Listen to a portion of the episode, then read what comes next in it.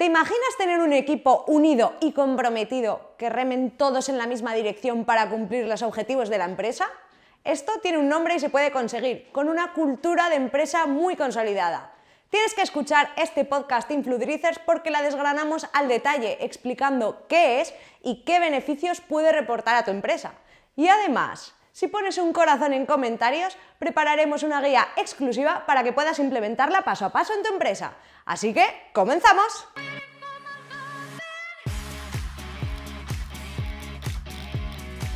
Hola Influencers, un día más y bienvenidos a este podcast. Hoy vamos a comentar un poquito, vamos a desgranar al detalle más bien qué es la cultura de empresa, qué beneficios puede reportar a cualquier organización y cómo implementarla de una forma exitosa. Y para ello no podía ser de otra forma. Tenemos dos invitados muy top.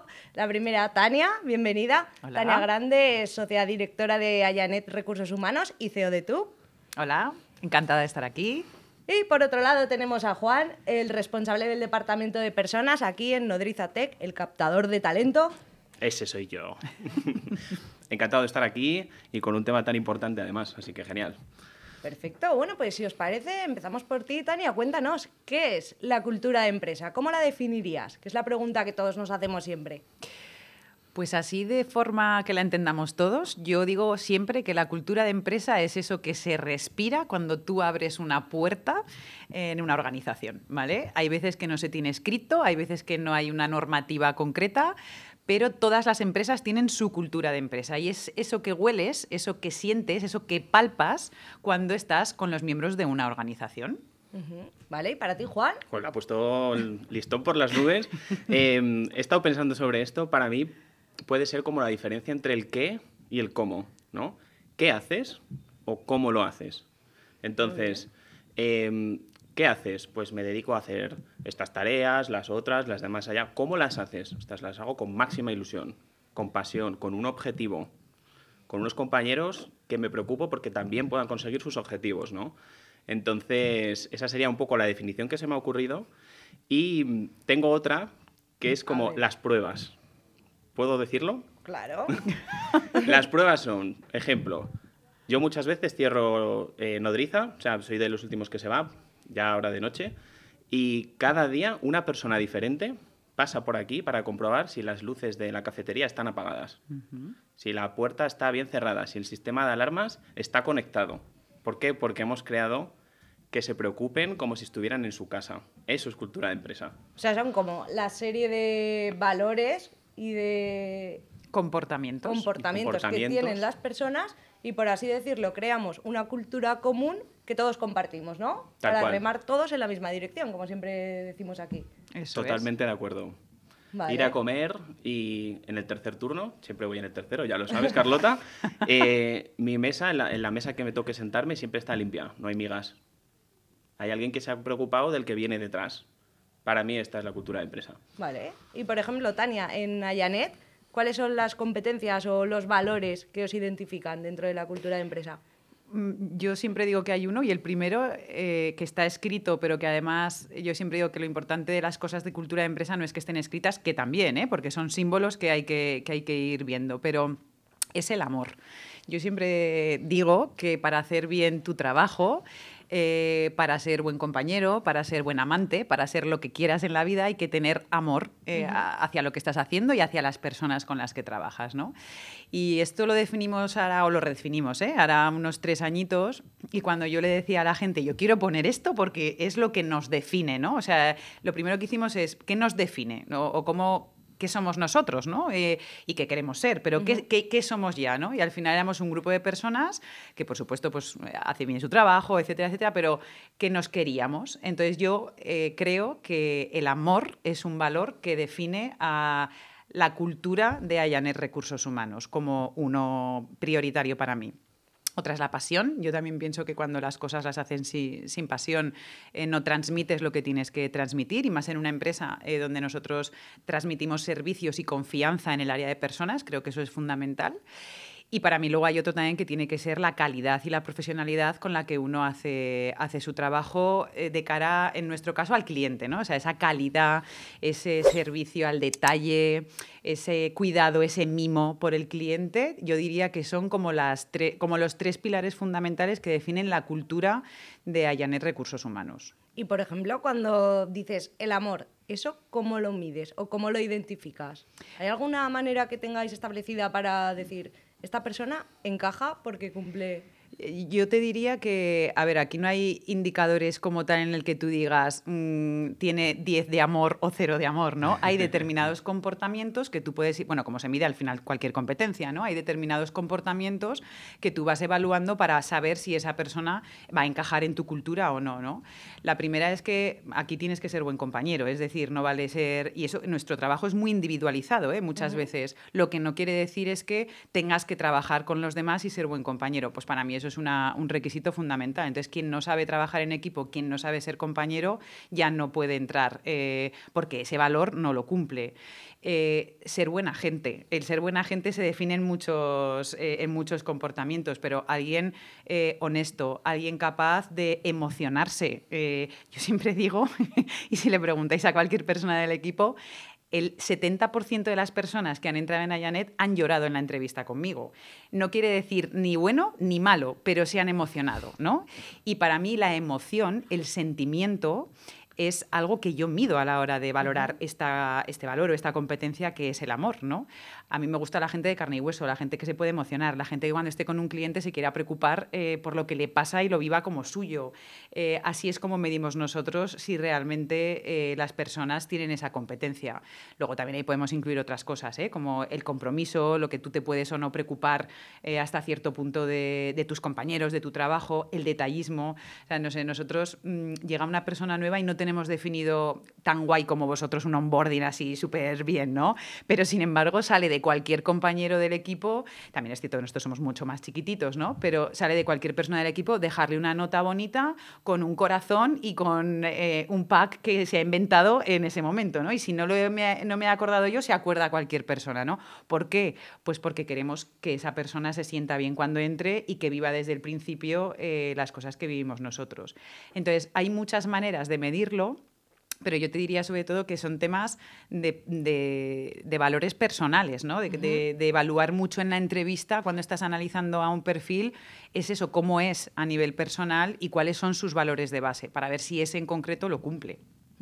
Sí, porque, por ejemplo, nosotros, en la parte que llevo yo de cultura de empresa aquí en Nodriza Tech, tenemos muy claras y muy bien definidas lo que serían las competencias core, y ahí los dos lo sabéis bien, que serían pues desde rasmia, adaptabilidad al cambio, y son todos esos valores, además de ética, por ejemplo, que nos definen, pero aparte nos permiten conseguir lo que conseguimos, porque somos todos, cada uno de, nuestra padre de nuestro padre y de nuestra madre, por supuesto, pero sobre todo vamos alineados en base a esos valores. Entonces, desde el minuto uno podría decirse que ya buscamos que las personas cumplan la cultura de empresa. Juan, ¿cómo es un proceso de onboarding o qué porcentaje de peso tiene, por ejemplo, la selección de personal aquí en Nodriza Tech la cultura de empresa? El 70%. O sea, una persona puede ser muy buena técnicamente, pero si no... Pasa todas las semanas. O sea, hemos descartado a personas solo por la cultura de empresa todas las semanas. Y hay que tenerlo además súper claro. Ha, habido, ha hecho referencia Tania que el 70% de las personas que contrata lloran, y es que yo entré aquí a través de ella y yo lloré en mi entrevista, o sea, es que es verdad, ¿sabes? Entonces, hay que tenerlo clarísimo, porque hacer las cosas bien te vas a encontrar muchísima gente que técnicamente está muy desarrollada, pero ¿en cuánto confías en esa persona? Te vas de vacaciones y quieres que las, tus tareas las gestione él? Esta es la pregunta que hay que hacerse. Confías plenamente, pero en todos los sentidos. ¿eh? ¿Voy a disfrutar de mis vacaciones si está esta persona? ¿Va a sentir los colores? Entonces, para mí el 70%, por supuesto. Vale, 70% a la entrada. Y ahora, si me permitís darle un poco de salseo al asunto, cuando hay una salida, vosotros que os movéis en el mundo de recursos humanos y de las personas en general, cuando hay una salida, qué porcentaje de peso tiene la cultura de empresa. Aquí sube hmm. más todavía y te diría un 90%. Buah. Sí. Un 90%. La, mayoría de las salidas de las organizaciones no son porque una persona eh, no haya aprendido a hacer una tarea concreta o lo haga más lento, más, más deprisa o, o con menor o, mayor calidad, ¿no? Eh, el 90% de las veces, y yo incluso lo subiría un poco, es eh, porque no se adapta a la cultura de empresa, a las personas que tienes alrededor, a la forma de dar el servicio al cliente, cultura de empresa. Brutal. Brutal. Y ahí tienes el margen en el que fallamos. Hay que contratar un 70% por cultura de empresa y si salen por un 90, pues hay un 20 ahí en el que a veces no, no, damos con la tecla. Y esto las personas de recursos humanos a veces lo tenemos muy difícil porque los responsables de cada área o el gerente o en función de la empresa ¿no? que, que sea, eh, siempre te está pinchando para, no, es que de esto tiene que saber mucho, ¿eh? no de esto tiene que saber mucho, ¿no? Eh, y normalmente se van a la parte técnica. Entonces, hay muchas veces que la figura o el rol de recursos humanos, como se deje llevar por la presión que muchas veces le mete el manager o o esa figura eh, con respecto a los conocimientos técnicos y eh, lo otro eh, se le olvide, ojo que podemos tener un problema importante. Porque los conocimientos técnicos se pueden trabajar, pero los valores y la cultura yo soy partidario de que se puede desarrollar, pero tiene que estar en la base. Es decir, puede entrar gente que en cultura de empresa encaje un 70%, un 60% también, pero que le veas la capacidad de que puede llegar a un 80% o a un 90%. ¿Por qué? Porque tiene adaptabilidad al cambio, porque en su base ves que en las competencias que son más importantes para ti, en esas sí que va muy bien, pero a lo mejor organizativamente, que es una de nuestras eh, competencias core, la organización y la productividad, está un poco más pez, ¿vale? Pero es humilde, tiene ética, em, tiene rasmia y encima em, tiene adaptabilidad al cambio. Ostras, es que esas son muy importantes. ¿Podemos ayudarle a que se organice mejor? Pues seguro que sí, porque encima apostamos mucho por la formación interna. Entonces, por supuesto. ¿Son las mismas competencias las que tiene que tener un líder que las que tiene que tener una persona de una empresa? Las de base, sí, las core, sí. Lo que pasa que luego tiene que tener algunas otras que sean de temas más orientados al management, al liderazgo, pero las de base siempre, es decir, las que acabáis de nombrar, ética, rasmia... Eh, adaptabilidad al cambio, todas las que tenemos. Esas, las tiene que tener. Y además tiene que tener pues dos o tres eh, que vayan más orientadas al liderazgo, que creo, si no me recuerdo mal en vuestro caso, eh, hay una muy orientada al desarrollo del equipo. Es decir, un buen mm. líder tiene que tener una bueno, pues una capacidad de poder desarrollar al resto, que yo diría que esta competencia debería estar en cualquier líder, eh, que es eso, es desarrollar a los demás para que realmente puedan ocupar o crecer o, desarrollar el máximo potencial en, la empresa en la que están. Vale, por bajar esto un poco a la tierra, ¿cuáles son las competencias de liderazgo que tenemos aquí en Noderizatec? Nosotros tenemos, por un lado, eh, dirección de personas, que no es lo mismo que desarrollo de personas. Cuéntanos, desgrana eso. Dirección está eh, muy enfocado a, tener una organización muy clara, a medir siempre unos KPIs, a que las personas tengan claros cuáles son esos KPIs que tienen que conseguir. Vale. Entonces ahí estás más dirigiendo hacia el objetivo. ¿no? Desarrollo es una labor de descubrir en qué, algo, en qué alguien de tu equipo es muy bueno, ¿vale? Y tú vas a conseguir que sea el mejor. Entonces, ¿qué tienes que hacerle? Pues decirle, estás en un punto de partida aquí, yo te voy a acompañar en este proceso de crecimiento. Por un lado, ¿cómo se te ocurre a ti que puedes mejorar? Yo tengo también mis propias ideas, las ponemos en común, hacemos un plan de acción y, y, vamos hacia ello, hacia que sean los mejores, ¿no? Em, nosotros este año hemos añadido la asertividad en, el componente de liderazgo porque nos hemos, hemos descubierto todos en Nodrizatec que es una palabra mágica. Nos, ha estallado el cerebro con la asertividad. Bendita asertividad. ¿Cuántas bondades y beneficios, verdad? Por su, y tanto. Yo soy otra persona y eso que es una competencia que todavía tengo eh, que desarrollar bastante, ¿no? Y luego eh, otras eh, competencias que son claves en el liderazgo están muy enfocadas a la visión y a la estrategia. ¿Vale? Estas competencias son fundamentales porque si no, si los líderes están muy centrados en el día a día, no les permite mirar más allá. Entonces, esta competencia, tenerla es brutal. Hay gente en Nodriza, y estoy seguro que en Ayanet, que lo tienen y nosotros nos nutrimos internamente de ellos para mejorar.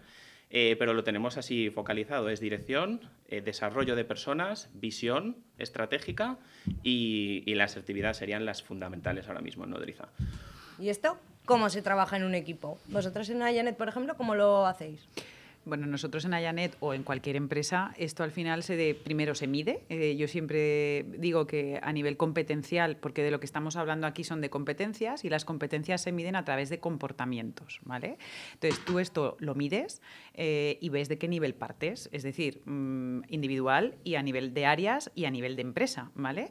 Entonces tú vas viendo, me lo invento, ¿eh? Fíjate, pues el área de ventas en estas eh, cuatro competencias tiene este nivel, pero tiene que mejorar en esta. Bueno, y de ahí luego salen los planes de acción. Entonces, tú lo primero que tienes que hacer como empresa es medir en qué nivel de, comportamiento estás con esas competencias. Evidentemente, si hay gente que nos está escuchando no tiene competencias definidas, lo primero que tiene que hacer es definirlas, ¿vale? Las medimos y una vez que las tenemos medidas sabemos en qué nivel estamos y lo que tenemos que tener muy claro es en qué nivel queremos estar, ¿vale? Entonces, eso se llama nivelación dentro de, de nuestro trabajo de recursos humanos, es, vale, análisis, dónde estamos y dónde queremos estar. Entonces, luego se nivela porque no hace falta eh, que, las, eh, que, determinadas posiciones estén siempre en un 10 a nivel de competencias, ¿vale? Ni quiere decir que el 10 sea bueno ni que el 5 sea malo, ¿vale? Entonces, nosotros tenemos que decidir como empresa, vale, pues este área y este grupo de puestos tiene que estar en este nivel. Entonces, como empresa, ¿qué tenemos que hacer? Pues ayudar a la gente a que consiga ese nivel. ¿Cómo? A través de formaciones, a través de lecturas, a través de vídeos, a través de mentorías, a través de coaching, a través de compañerismo entre modelos de unas personas que se enseñan a otros. Hay distintas, hay distintas formas de hacer. Eh, yo lo que veo cuando trabajamos para, empresas es que les da mucho miedo abrir este melón porque cuando lo abres hay que trabajarlo, ¿no? y va muy en la línea de la cultura de empresa. La cultura de empresa se puede trabajar y vosotros lo habéis hecho muy bien. Es decir, durante todos estos años habéis tenido claro qué cultura de empresa queríais y hacéis muchas más acciones hoy que hace ocho años. Entonces, y, y todas esas acciones van hacia una dirección. Entonces, eso se trabaja. Entonces, eh, muchas veces da miedo abrir ese melón, no por lo que te vayas a encontrar, porque como os he dicho al principio, todas las empresas tienen su cultura de empresa. Pero claro, es que cuando quieres ir hacia un objetivo determinado, hay que poner inputs y hay que trabajar esos inputs para llegar a conseguir lo que quieres. Entonces, claro, es una línea más de trabajo, ¿no? Entonces, yo al final mi experiencia es esa, es que se puede trabajar perfectamente la cultura de empresa a través de competencias, comportamientos y tal, eh, y es más fácil y más sencillo y muy bonito además cuando, cuando lo haces de lo que muchas veces las empresas eh, se piensan. Sí, además, en base a lo que estabas diciendo, lo veía como muy claro.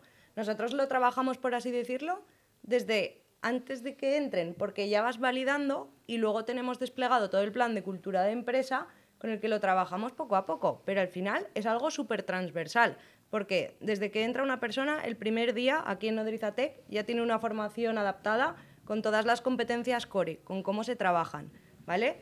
Y luego además todas las competencias con las metodologías de trabajo que nosotros usamos, que aquí viene desde las 4E, la metodología Lean, que son formas de trabajar que nos sirven a cualquier persona de cualquier departamento, independientemente del puesto donde esté, para desarrollar el trabajo de forma súper eficaz. Y luego aparte, los líderes, que es el gran papel para trasladar la cultura de empresa a toda la organización, porque independientemente de mucha comunicación interna que hagas o muy buena comunicación interna que hagas, es el líder el que tiene que ser ejemplo. Totalmente. ¡Boom! no, pero para hacer el despliegue, por poner, o sea, porque, por ejemplo, alguien que nos esté viendo y se pregunte, ¿cómo puedo hacer yo esto en mi empresa? ¿Cómo puedo crear una cultura de empresa? El primer paso, que es el que has definido tú, Tania, sería fijar muy bien cómo quieres que sea, cuáles son los valores que te definen y que tienen que tener las personas que vayan a entrar. Y yo diría que esto no lo tiene que hacer una persona sola. O sea, no lo tiene que hacer el gerente o no lo tiene que hacer... No, es que esto lo tiene que hacer un equipo de personas. Que si ya la empresa ya tiene una estructura, lo puede hacer, pues eso, la estructura de mandos o de gente de confianza que pueda tener. En mi caso en Ayanet, vosotros sabéis, nosotros somos 11 personas. Yo la hago con todo el mundo. O sea, yo, cuando hemos o de redefinimos cosas y tal, la hacemos todos. Ahora estamos empezando a crear un poquito de estructura, pues bueno, ya veremos a ver cómo lo hacemos. Pero yo siempre aconsejo que para este tipo de cosas... Eh, eh, no, no, que no lo haga una persona sola por su libre albedrío, porque mm, cuanto más involucres al equipo en estas cosas, eh, más te lo van a comprar porque van a ser ellos los que vayan a proponer cómo quieren que sea eh, el tema. Vale. Entonces, eso es fundamental, que, que involucren a- al, al mayor número de personas clave que consideren de la organización para, para desarrollar esto. O sea, el primer paso es definirlo con el máximo número de personas posible para que se sientan más comprometidos, identificar también cómo lo vamos a medir, ¿no? Por saber un poco cuál es el KPI, el indicador clave que te diga, esta persona, vale, la quiero en mi equipo, ¿no? Sí, ahí hay que definir como unos rangos de niveles de desarrollo de cada competencia, de la que tú has fijado que es importante para tu organización. Entonces, con respecto a lo que ha dicho Tania, de que cuanta más gente participe, es porque al final hay un pedacito de ellos en lo que estás construyendo. Entonces, ya de manera automática van a creer mucho más que si es algo que les viene impuesto. Claro. Vale. Entonces ya ahí es que es, es ganador para todas las partes. Y lo de los niveles sería también para reducir la ambigüedad, ¿no? La otra palabra 2021 en Nodrizatec, asertividad y, Y ambigüedad. cero ambigüedad. Cero ambigüedad, por supuesto. Y aún así, aunque se establecen niveles que son bastante generales, porque esto cuando hemos hecho evaluaciones del desempeño Nodriza sales, jo, es que tampoco termino de ver a, a mi colaborador en un nivel exacto de los que hay definidos. Entonces yo ahí siempre digo, perfecto, ahí está tu visión de líder y lo que le conoces para que en esa propia evaluación eh, complementes esa puntuación que ha podido salir, porque evidentemente cuando haces descripciones generales eh, no vas a atacar a los comportamientos individuales de más de 100 personas, sería muy difícil, ¿no? Entonces hay que Claro. plasmar una esencia, la esencia de notable, la esencia de sobresaliente de desarrollo de esta Vale. competencia, que en vez de estos comportamientos son otros, pero también hablan de que la tiene de 10, esa competencia desarrollada, pues perfecto, pero se lo dices en persona. Incluso el líder sale más reforzado. Porque es, mira, este es el libro que nosotros utilizamos para hacer evaluaciones. ¿Qué este libro, es- qué libro? el libro, el libro de las personas. que por cierto, vamos a lanzar nueva versión en 2022, Ole. mejorada, también con Alerta los aportes. spoiler, ¿eh? Con los aportes de todos los nodricers. Y a Tania también, por supuesto.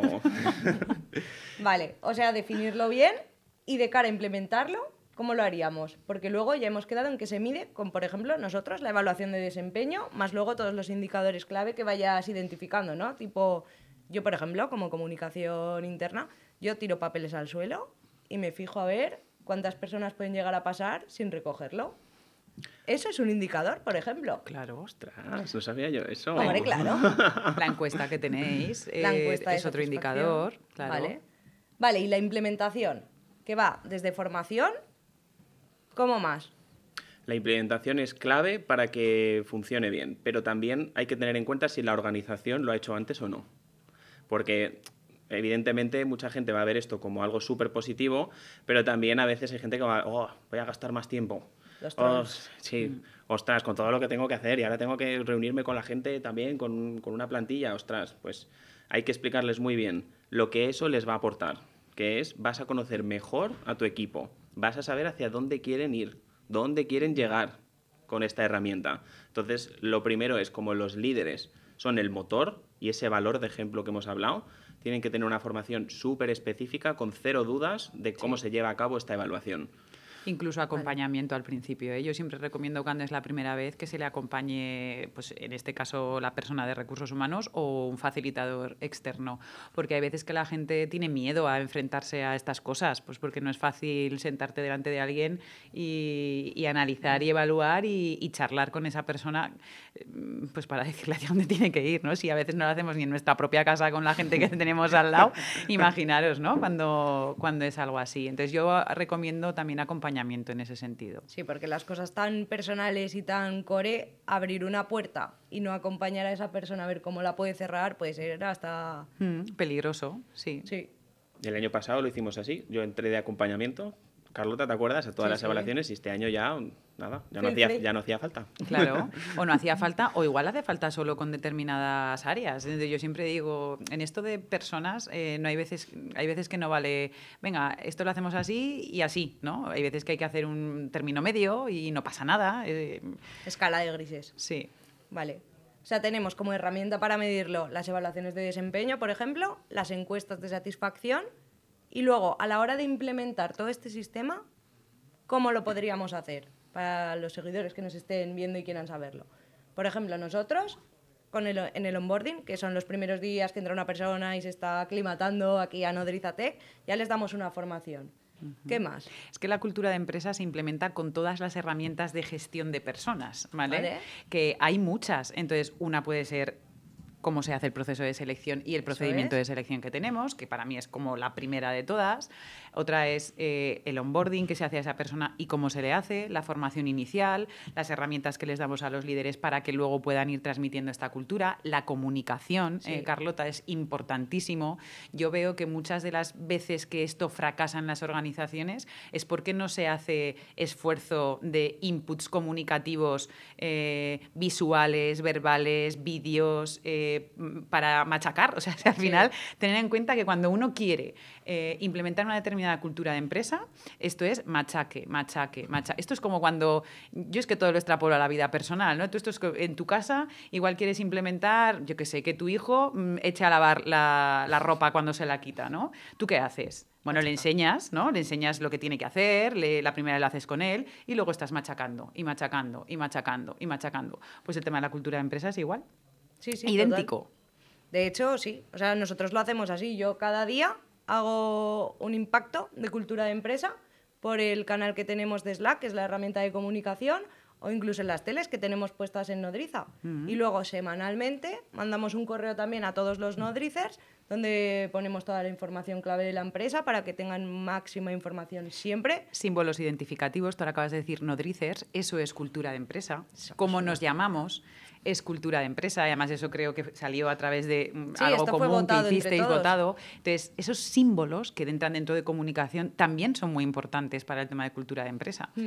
Y como decimos, eso, mm, yo siempre digo, a que eso no se mide, a que, a que eso no... Hay ciertas cosas de la cultura de empresa que por mucho que las queramos llevar a medir, no se pueden medir 100%, que es lo que yo decía al principio, es ese olfato, ese cómo hablas, ese cómo eh, los distintos departamentos eh, se, se comunican, ese que cuando Juan va a la mesa a comer, él la tiene limpia. Bueno, pues todo eso ha sido fruto de muchos inputs que habéis hecho y de muchas herramientas de gestión de personas que habéis puesto en marcha. Entonces, no es una sola cosa, es la mezcla de muchas pequeñas cositas y sobre todo el- la constancia de, de- de hacerlo continuamente. el día a día. No aplazarlo y no buscar un gran proyecto que sea una locura y súper difícil de implementar, sino estar todos siempre tirando del carro porque al final es construir, ¿no? Entre todo el equipo. Totalmente. En esto hay que empezar siempre. Porque si te vuelves loco haciendo el mejor sistema de evaluación, la mejor manera absoluta de comunicarlo, ¿no? Es, empieza, eh, recoge feedback, el feedback, el desayuno de las superpersonas, que está tan de moda ahora con, con la frase que dijo hace poco Pablo en un short, me encantó. Es el desayuno de las superpersonas. ¿Por qué? Porque es alguien que pide feedback todos los días, es alguien que quiere mejorar. ¿no? Entonces empieza, nútrete, ve mejorándolo y al final lo vas a hacer de todos. Sí, sí, sí. Y, y con respecto a lo que has comentado, nosotros en el proceso de selección ya hablamos de las evaluaciones del desempeño con los candidatos. ¿Y cómo se queda la gente? A ver, evidentemente no somos la única empresa que lo hace, pero el perfil que quiere crecer lo valora súper positivamente, porque cuando hay un sistema así implementado, ve que hay desarrollo, ve que seguramente eh, no va a entrar en un sitio en el que se estanque, y al final ese es el perfil que nosotros buscamos. Oye, Evolución constante. me has dicho el porcentaje de cuánto peso tiene la cultura de empresa cuando nosotros contratamos, pero ¿cuál es el porcentaje de personas que eligen la empresa por la cultura? Ahí Al revés, invertirlo. Tendríamos que hacer una encuesta a la inversa. Yo te, mójate. yo te diría que en nuestro caso eh, a nosotros nos eligen más del 50% por el proyecto que ofrecemos. Eso es seguro. Y seguramente se acerca también a ese 70%. Mira, hoy en día la gente lo primero que hace es buscar, es ver qué hay de la empresa, es ver qué información hay, eh, qué gente trabaja allí. Es que ahora mismo hay tanta información, si lo comparas con hace 10 años en el mundo del empleo, que eh, todo, o sea, toda persona que realmente tiene interés en entrar en una posición, mm, más allá de decir, bueno, voy a desempeñar un trabajo y ya, eh, todo esto lo busca. Entonces, esto tiene un peso bastante importante ¿eh? en, en la decisión de una persona. Imaginaos que está en tres o cuatro ofertas de empleo y yo te diría que el tema de cultura, de, de lo que ha visto y de cómo se le ha tratado a lo largo de todo el proceso, eh, como dice Juan, yo creo que tendría más de un 50% de, de peso. Y hay algunas plataformas que miden esto, ¿eh? Eh, hay algunas herramientas que miden eh, este ratio para saberlo, sí. De ahí, muy importante, trabajar el employer branding, Tal cual. que es la marca empleadora de la empresa, que se trabaja también a través de la cultura de empresa. O sea, a través de, por ejemplo, redes sociales, comunicaciones que hagamos y también la propia validación de los nodrices, por ejemplo, cuando vamos a eventos, ¿no? Eso es. O sea, No- que- No hay mejor employer Ese, branding que el que te da eh, los propios empleados que están trabajando en una organización a través de, los dis- de las distintas herramientas que tengan, ¿no? que pueden ser redes sociales o pueden ser otras. Vale, porque esto es una fuente clave para captar talento, entiendo. Por supuesto. Yo cada vez que, alguien, que, algún, que algún nodricer me recomienda a alguien, estoy feliz por dos cosas. Uno, porque puede ser un candidato que puede trabajar con nosotros. Genial, me ha acelerado un poco ese proceso de búsqueda. Y, y dos, por supuesto, es porque esa persona que lo ha recomendado es porque se siente orgullosa de trabajar aquí y porque valora positivamente Nodriza. Entonces es una doble victoria, siempre. Totalmente. Y probablemente ya tenga válidas también las competencias core. Esperemos. Hay que validarlas. Hay que validarlas, hay que validarlas, porque bueno, también es verdad que yo siempre he defendido que el seleccionar personas es un arte que se puede desarrollar, pero que bueno, pues que, tienes que tener también, ¿no? Entonces puedes pensar que alguien tiene unas competencias y luego a lo mejor no es así. Pero ya el acto de que alguien proponga es súper positivo siempre. Y luego también pues estaremos, si la persona no encaja por lo que sea, para darle feedback a esa persona de por qué no, para que lo entienda muy bien. Porque al final el objetivo entiendo que es, por lo menos los que yo trabajo en el plan de comunicación interna y de cultura de empresa, tener embajadores de marca, personas enamoradas de tu misión y de tu visión, que quieran ir contigo a toda costa, ¿no? Eso es. Siempre, sí. Y vosotros lo tenéis, es decir, yo ya sabéis que nosotros trabajamos con muchísimas empresas. eh, yo diría que vosotros sois una de las top en cuanto a ser embajadores de esa marca por la gente que tenéis dentro. Y ojo, y otros que no entran, que, que os siguen simplemente, pero que lo mismo, son embajadores de una marca de lo que están viendo y de lo que están percibiendo, que, que no lo están viviendo ¿eh? internamente como los nodricers, eh, sino... mm, Nuestra comunidad. eso es, vuestra comunidad, ¿no? Y eso es importantísimo también. Sí, es que al final las relaciones de valor son clave. Tengo una anécdota. Cuéntanosla. Hubo una vez que le dijimos que no a una persona súper nodricer por la parte técnica. Fue súper humilde, por eso era nodricer, ¿de acuerdo? Y nos recomendó a alguien nodricer que a nivel técnico reconocía que estaba por encima y le recomendó a él que postulara nuestra oferta. ¿Qué potencia tiene esto? Brutal. Total. O sea, con alguien que se ha quedado a las puertas conseguir que recomiende a alguien de su entorno. Esto le dirás gracias, pero llamada telefónica, eh, vente a tomar un café cuando quieras por aquí, desarrolla esos aspectos técnicos que te han impedido entrar y seguimos en contacto, por supuesto. Hombre, es que esas personas merecen muchísimo la pena. Totalmente. Genial. Oye, ¿y qué beneficios reporta una cultura de empresa bien consolidada a una organización? Vamos a listar. Mira, eh, ya sabes que yo lo llevo mucho a lo terrenal, pero, por ejemplo, enfrentarte a una pandemia y salir más reforzado que antes de lo que entraste. Este es el beneficio. ¿Por qué? Porque había un objetivo común. Porque todos peleamos como, iba a decir un taco, no sé si se puede decir en el, en el podcast, pero Nos pondrán pi desde edición. nos dejamos la piel, pero porque, ¿por qué? Porque tenemos un- unos principios, esto también va de eso, de valores, de querer sacar las cosas adelante por el que está al lado. Ya no solo por ti, ¿eh? por el que está al lado. O sea, cultura de empresa se podría traducir en mayor rentabilidad, mayor beneficio. Sí. Sin ninguna duda. Sí, porque tienes más retención de talento, eso obliga a que no tengas que seleccionar de nuevo, a que no tengas que formar a personas de nuevo, y eso es, vamos, importantísimo a la hora de la rentabilidad de una empresa, porque tienes menos absentismo, mm, cosa que también es muy importante a nivel de, de coste, tienes, eh, pues eso, menos rotación, que va en la línea de lo primero que he dicho. Eh, para mí los beneficios son múltiples y creo que mayor productividad, eh, si lo comparas con, con empresas que no, que no trabajen estos temas. Ujú.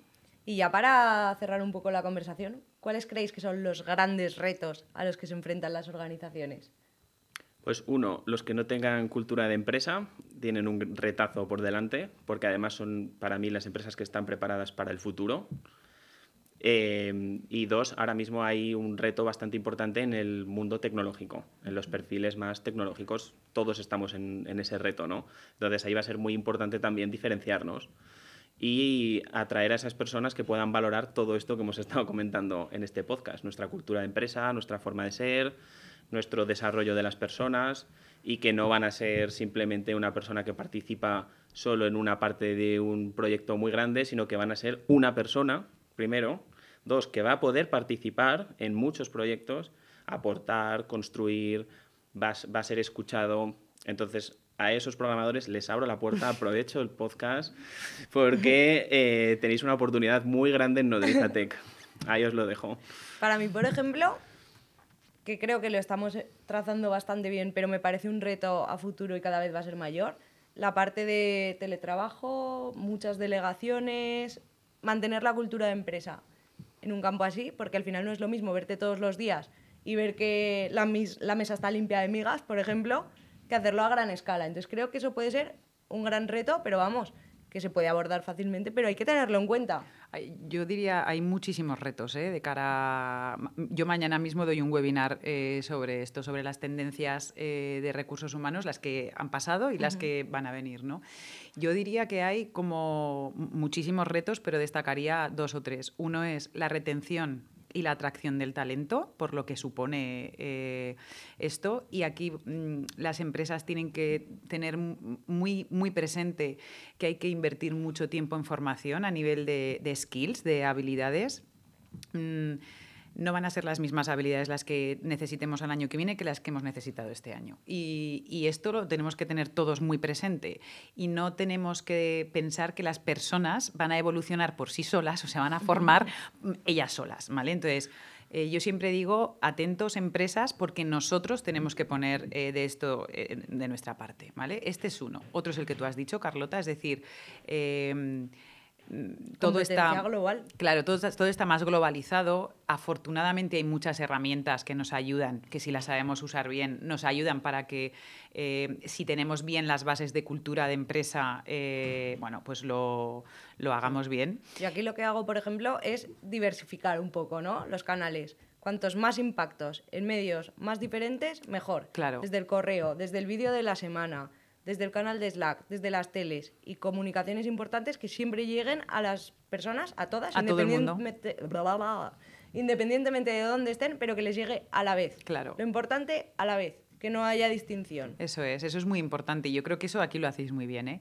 Y yo diría que hay otro reto que va a ser muy difícil de abordar, sobre todo para las empresas pequeñas, igual no tanto para las grandes, pero las, para las empresas pequeñas va a ser muy difícil de abordar por el coste que esto supone, y es eh, eh, beneficios sociales a la carta. ¿vale? ¿Y a qué me refiero con esto? Mm, si os dais cuenta, hoy en día todo el mundo eh, pedimos muchas cosas. Eh, a Juan le pasará, lo notará en los procesos de selección. Cada vez más es más difícil atraer talento eh, si no tienes de base muchas cosas. ¿eh? Para mí son básicamente un salario competitivo en mercado, es decir, esto es fundamental, eh, un proyecto interesante y una cultura interesante, ¿no? Pero es que esto ya empieza a no bastar, ¿vale? Entonces, hay otras muchas cosas que están ofreciendo otras empresas más grandes y que tienen más posibilidades que cuestan dinero. unas no muchas, pero otras sí, ¿no? Como son temas de flexibilidad, conciliación, etcétera, etcétera pero bien hecho, ¿vale? Temas de beneficios sociales a, cada persona en función de la etapa vital en la que está. Es decir, para ti, Carlota, puede ser interesante un beneficio social X, pero para mí otro, ¿vale? Por el momento vital en el que puedo estar. Entonces, eh, yo asistí a un congreso de recursos humanos en mayo y, los gurús eh, a nivel nacional ¿no? de todo esto decían que uno de los grandes retos que vamos a tener las personas que nos dedicamos al área de, de recursos humanos es quedar a quién en cada momento, ¿no? Y que eso además sea equiparable en coste a, cualquier nivel, ¿vale? Eh, por ejemplo, pongo un ejemplo concreto, ¿eh? imagínate un plan de pensiones que ofrecemos en una organización, ¿vale? Tiene un coste, pero a Juan puede no interesarle plan de pensiones, pero sí el ticket guardería porque tiene niños pequeños, ¿vale? Y los puede decidir y puede decir, no, mira, yo el ticket guardería lo quiero durante estos años y cuando se me acabe el ticket guardería quiero el plan de pensiones, ¿no? Eh, y además quiero poder trabajar por proyectos en esta etapa de mi vida porque me apetece más, ¿no? Entonces, esto para mí es el gran reto que vamos a tener eh, como organizaciones a futuro. La personalización extrema. Eso es. ¿Y cómo Ah, abordarlo, eh? Es muy difícil abordar esto. O sea, es- esto sí que para mí es un reto muy importante porque es a lo que estamos acostumbrados. O sea, tú te pones en el sofá de tu casa y Netflix te ofrece lo que tú quieres ver por lo que ya eh, has visto y por lo que se supone que tú vas evolucionando como persona. Pues en las empresas va a ser lo mismo, pero claro, con la dificultad que, que- que esto supone. También es cierto que cada vez hay más herramientas mm, eh, tecnológicas que te permiten un poco analizar o prever eh, todas estas cosas, ¿no? Con lo cual, a esto tenemos que estar muy atentos a, a medio plazo. Salen ideas, ¿eh? De estos podcasts. Yo Vaya retazo. Sí, sí. Sí. Se nos viene un buen reto por delante, pero creo que va a ser, vamos, súper ilusionante. Porque abordar todo esto para poder personalizar la experiencia de cada uno es fantástico. Es súper bonito. Por eso eh, que no vale café para todos en el área de recursos humanos. Yo siempre lo digo, y aunque queramos procedimentar absolutamente todo, medir absolutamente todo, se puede, pero teniendo muy en cuenta eh, que hay que tener una adaptabilidad y una visión eh, más allá de, ostras, es que esto hay que hacerlo así y ya, ¿no? En el área de personas hay veces que esto mm, lo tenemos que tener en cuenta. Y yo me encuentro a veces con esta barrera, ¿no? Con la barrera de decir... Sí, pero es que claro, si hago esto así, tengo que medir 50 cosas, no una. Ya, pues es que es a lo que, a lo que va a atender el tema de mm, personalización, la experiencia del empleado al, al mínimo detalle. Quizá el reto también esté en ser capaces de trasladar la importancia que tiene hacer esto para que luego tu empresa sea más rentable por todos los beneficios que va a tener, ¿no? Que quizá algunas personas o algunas empresas sí que lo tienen o lo tenemos más asumido, pero en otras igual cuesta más el subirse al carro. Pero Carlota, yo esto lo veo todos los días y esto creo que lo hemos hablado muchas veces. Sí. eh, y con Juan lo hemos hablado muchas veces. Eh, nosotros tenemos clientes eh, maravillosos, pero que están en otra época a nivel gestión de personas. Entonces, para mí estas empresas se quedarán mediocres y lo que harán es no evolucionar. Al final, mira, lo que hace que las empresas salgan adelante son las personas que trabajan en las empresas.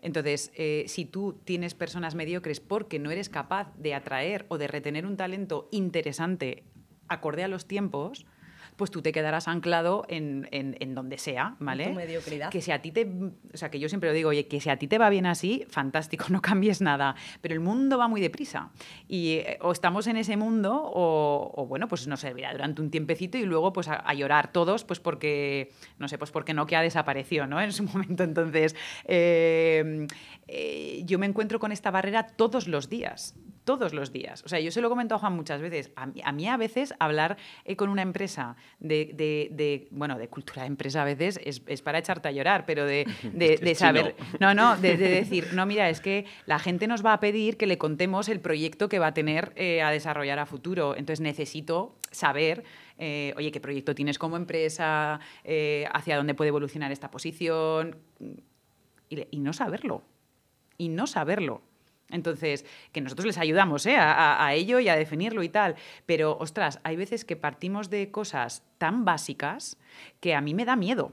Porque eh, yo siempre digo, las cosas pueden no estar escritas, pueden no estar eh, puestas en bonito, procedimentadas, pero están. Lo único que tenemos que hacer es pararnos a pensarlo y, reflexionarlo. Entonces, ostras, es que cualquier persona hoy que, está buscando trabajo se plantea, oye, sí, ¿y qué proyecto voy a tener por delante? ¿Y, qué desarrollo puedo tener? Oye, ¿y hay alguien que me va a decir si voy bien, si voy mal? Eh, oye, mm, va a tener, mi puesto va a tener un variable o no lo va a tener. ¿Qué beneficios sociales voy a tener? Y hay empresas que tú les hablas de esto y es que les sienta mal que la gente quiera saber estas cosas para que veáis un poco el chip, ¿no?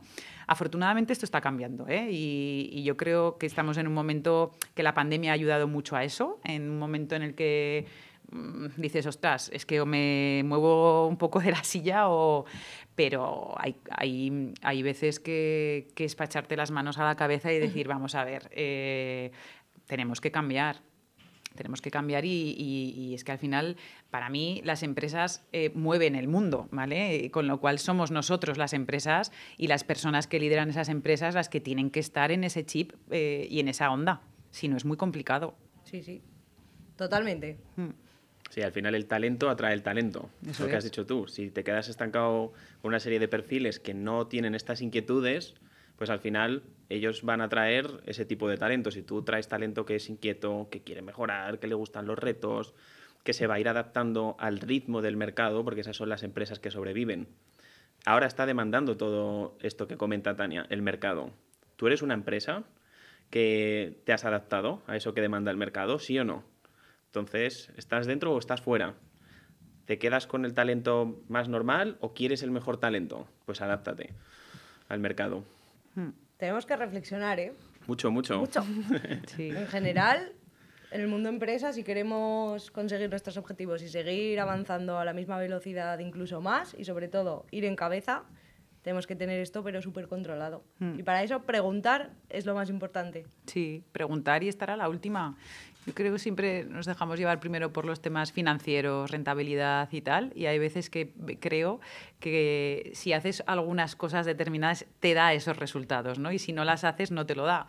Entonces a veces es como la pescadilla que, se muerde la cola. Entonces yo creo que todo lo que tenga que ver con cultura de empresa eh, y las herramientas que hemos hablado, ¿no? Para, con las que se pueden implantar, eh, cualquier empresa debería estar pensando en alguna para que, para que se suba al carro de lo que está demandando el mercado. Y Juan ha dicho una cosa muy importante, el talento atrae talento. Y tú, eh, cuanto más te relaciones con otros, cuanto más estés... eh, eh, o sea, no sé, yo, yo siempre digo, mm, yo soy una persona inquieta, ¿no? Per se, pero, mm, ostras, conforme más gente a mi alrededor tengo inquieta, más a mí me hace replantearme cosas que igual, oye, pues es que este mes estoy más cansada y no me apetece pensar tanto, ¿no? Pero es que tengo una persona al lado que me exige que tenga que pensar, ¿no? Una persona, un colaborador, un proveedor, eh, un competidor. Entonces, mm, o estás en esas o tú te, ador- tú te adormeces también como, Sí, sí. como persona, ¿no? Pues al final a las empresas nos pasa lo mismo. O estamos en esa vorágine